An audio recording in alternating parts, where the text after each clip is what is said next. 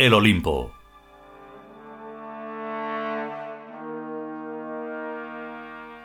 Décimo capítulo. Tercera parte.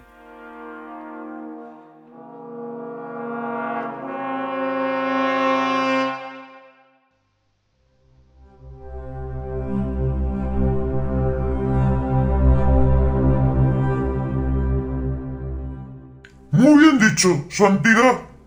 Aplaude Mirta dentro de sus cardenalicias vestiduras purpúreas. Nada de monoteísmos drogatas. Claro, Dice el Papa. la dirección inversa a la abstracción añade por lo pronto a Dios una dimensión infinita de pluralidad. Dios no es sólo tres o siete o cuarenta y dos, sino infinitos dioses. Todo un mundo de dioses.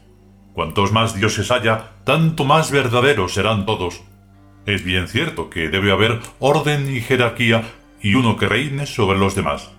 Cons, como ya sabemos, pero todos los demás dioses han de tener también sus funciones dentro de la organización social de la divinidad.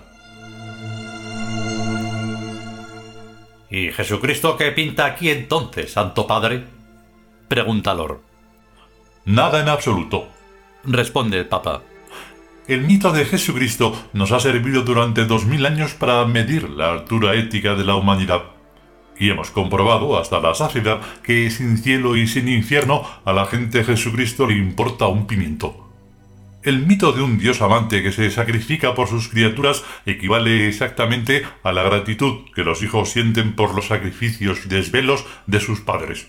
No solo no sienten gratitud, sino que se sienten con derecho a eso y a más.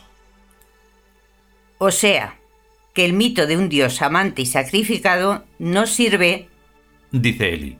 para elevar la altura ética de la humanidad. Anulado Jesucristo. Anulado. Dice el Papa. Lo único que eleva la altura ética es el planteamiento heroico con inteligentes medios coercitivos. El amor rey. Un respetuoso silencio se produjo en el cogollo de la curia romana.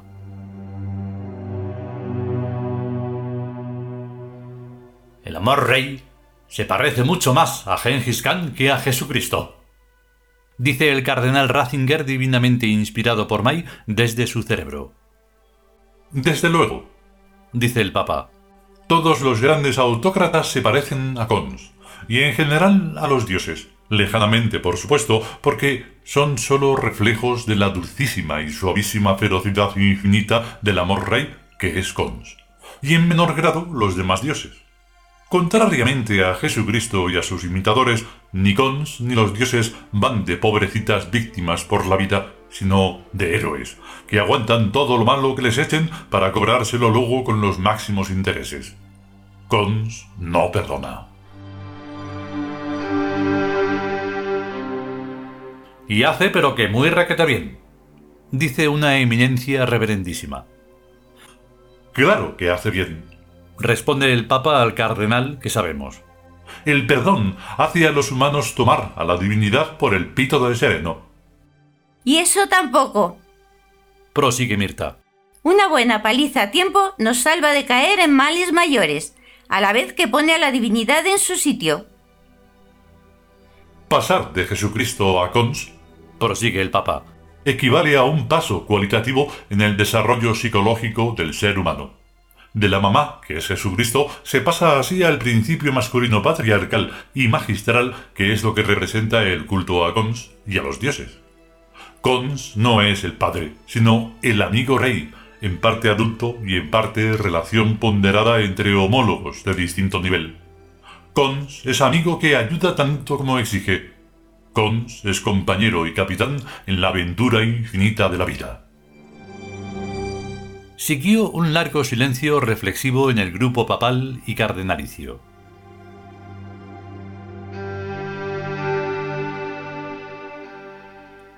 ¿Y con qué cara vamos ahora a decirle estas cosas nuevas al viejo mundo humano? Pregunta al cabo el alto y esbelto cardenal que es Eli. Con las caras que tenemos, Responde el Papa que a veces se parece a una carta del tarot, como en este caso. La humanidad tiene muy poca memoria y menor aún finura de percepción. Con el Concilio Vaticano II cambiamos de religión sin que se diera cuenta nadie. Abandonar el latín significó la ruptura histórica con el Imperio Romano, que es lo que era realmente la Iglesia Católica, residualmente hablando. El Jesucristo imperial romano fue por tanto sustituido por el mendigo plebeyo de la antigua Roma superficialmente cristianizado, por un don nadie de la calle con el que se puedan sentir identificados los don nadies actuales. Y ese cambio de Dios, tan falso el uno como el otro, no lo han notado nadie que yo sepa. Apunta el cardenal Ratzinger con germánica dureza. No lo han notado, asiente el Papa. Porque el cristianismo nunca se dirigió al patriarcado, sino a la plebe, que va de panem et circenses. Y en términos de pan y circo, es como está ahora planteado el cristianismo y como yo, Juan Pablo II, lo estoy distribuyendo por esos mundos. Cinco risitas italianas acogieron esta ocurrencia de su santidad.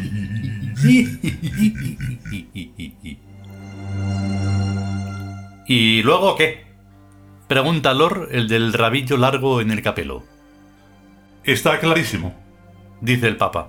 Luego el politeísmo, ya que la plebe romana era más politeísta que yo mismo, al tratarse de una acumulación de muy diversas etnias y culturas. Eso resurge a la corta o a la larga. ¿Pero el paso de Jesucristo a Cons? Pregunta Lor Asaf dubitativo está sincronizado con el paso de la democracia al neonazismo. Dice el Papa sin que se le mueva ni una pestaña. La mística y la política son las dos direcciones del péndulo de la historia. Plim plim, plan plan. Ni que decir tiene que el Papa señaló el movimiento pendular con el dedo índice de su mano derecha, el plim plim para un lado y el plan plan para el otro. Después, inesperadamente, a la curva formada en el aire la partió por el centro, como quien hace la señal de la cruz. Pero lo que le salió en realidad descaradamente fue el tridente de Neptuno. Un santo horror, por tanto, les puso a todos en pie los pelillos de la nuca. No os asustéis, hijos míos amadísimos, les tranquiliza el Papa. Hace dos milenios, los amables dioses grecorromanos fueron satanizados por los cristianos, y a todo el mundo le pareció de verlas.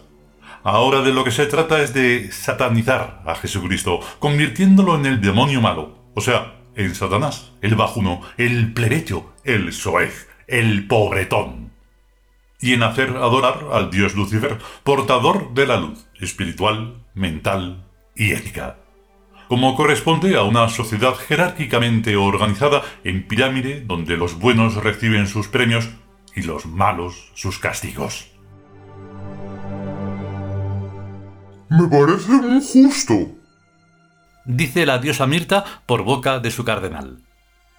La justicia es un arquetipo, recuerda Ratzinger, y los arquetipos se van reemplazando unos a otros sobre el horizonte de la historia.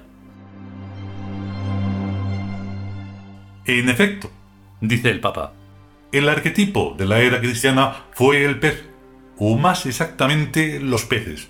¿Y qué significa el pez?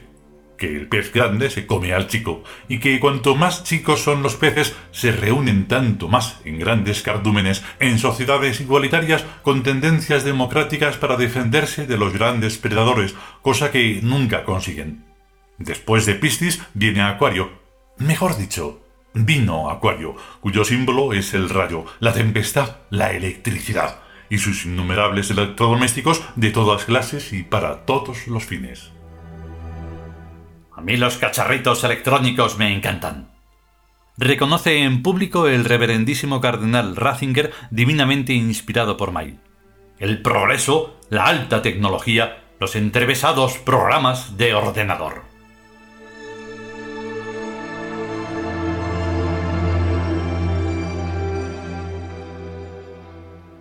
Continuará.